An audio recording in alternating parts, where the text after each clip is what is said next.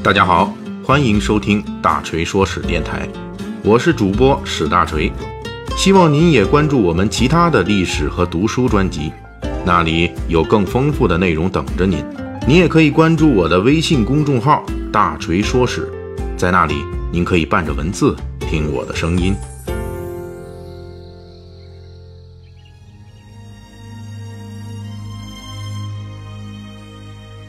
十月十日是辛亥革命武昌起义纪念日。一百零六年前，也就是一九一一年的十月十日，湖北武昌的新军在文学社和共进会为主的革命党人的带领下，发动武装起义，最终控制了武昌城。随后两个月间，各省革命派和立宪派纷纷发动起义，清政府统治最终土崩瓦解。关于武昌起义的历史资料，目前已经有很多可以在网上见到。大锤在此不加赘述。大锤今天要为列位看官讲述的是武昌起义前后，革命先行者孙中山在忙些什么。一九一零年到一九一一年间，孙中山在海外的主要工作就是忙于为国内反抗清廷的武装斗争筹措资金。不过这笔钱跟武昌起义没有什么关系。这种情况发生的直接原因是，武昌起义的主力是文学社和共进社。这两个进步组织并不直接隶属于同盟会，他们具有较大的活动自主权，也没有与同盟会建立明确的起义合作时间表。而更主要的原因是，在很长一段时间里，孙中山及追随他的众多革命党人，虽然与活动于湖北新军中的革命团体文学社、共进社多有联系，但是并没有在湖北一带直接领导和发动武装起义的具体计划，不选择湖北。孙中山等人是有自己的理由的。早在1898年，孙中山与日本友人宫崎银藏的谈话中就明确提出，他认为起义成功需要三个要素，分别是方便聚集力量、方便海外提供军火物资经费和起义军能够迅速扩大战果。1905年，孙中山领导的同盟会成立后，积极筹划武装起义。孙中山等人专门讨论过革命在北京、武汉、南京和广州四个地方发动的可行性问题，结论是在广州发动起义最为理想。孙中山这么决策是有自己的考虑的，比如广州背靠香港、澳门，便于革命的重要赞助者华侨运输军火粮饷；广州较早接触西方，因此革命性远远比内地要高涨。而且，孙中山等同盟会武装起义的主要骨干和依靠力量，大部分都来自两广及云南。这种判断在事实上也能找到依据。在武昌起义前，由孙中山同盟会主持发动的十次武装起义，在广东发动了八次，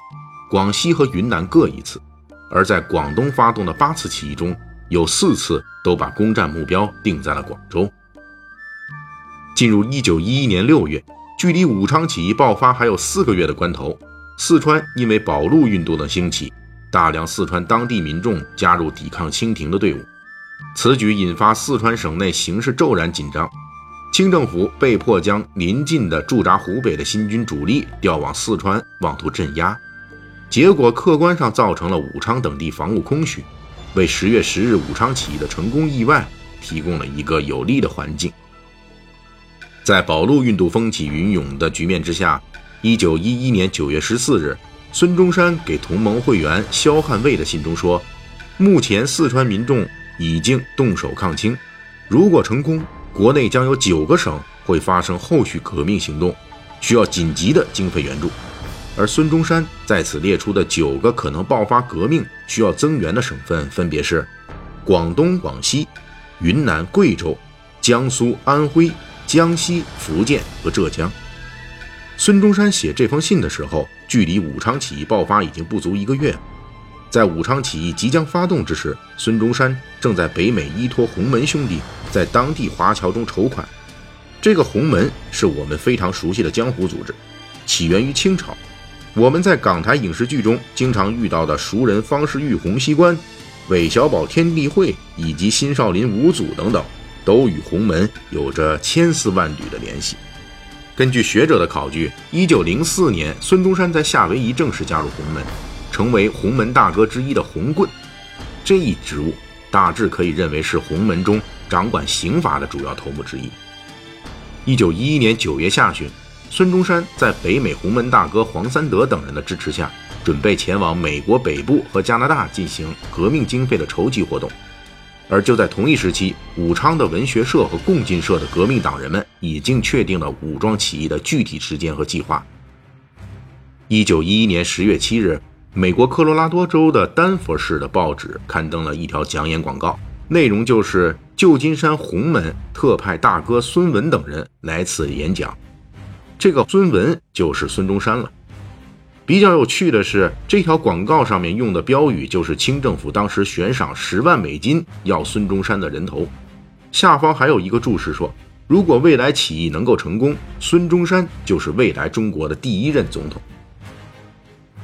关于武昌起义当天孙中山的行踪，由于资料匮乏，历史学家们曾经被这个问题困扰了长达一百年之久，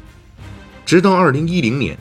美国华人赵思红女士等人。在丹佛市一家酒店里，找到了当年孙中山在一九一一年十月十日入住该酒店的相关记录。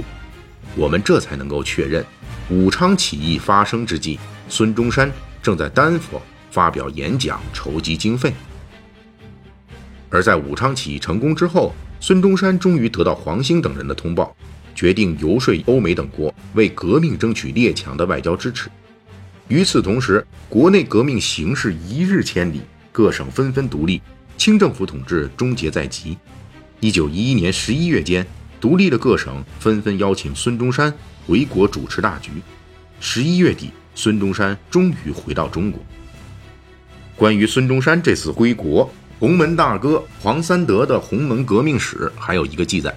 黄三德说，当时孙中山在回国前曾对国内革命者通报。说将带回从英国借得之贷款三千万元，军舰二十艘。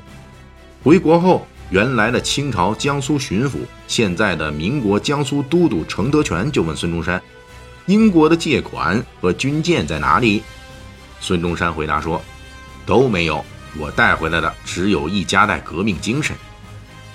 不过，由于这个故事的唯一证人黄三德，因为孙中山在辛亥革命后。拒绝将洪门在国内合法化，以及未能全部偿还洪门华侨对革命的资助款等问题，在辛亥革命后不久就与孙中山产生了矛盾。因此，他的这一条记录具有太多的个人色彩，基本无法确认真实性，在此只能当成一个传说或者是段子，供诸位阅读。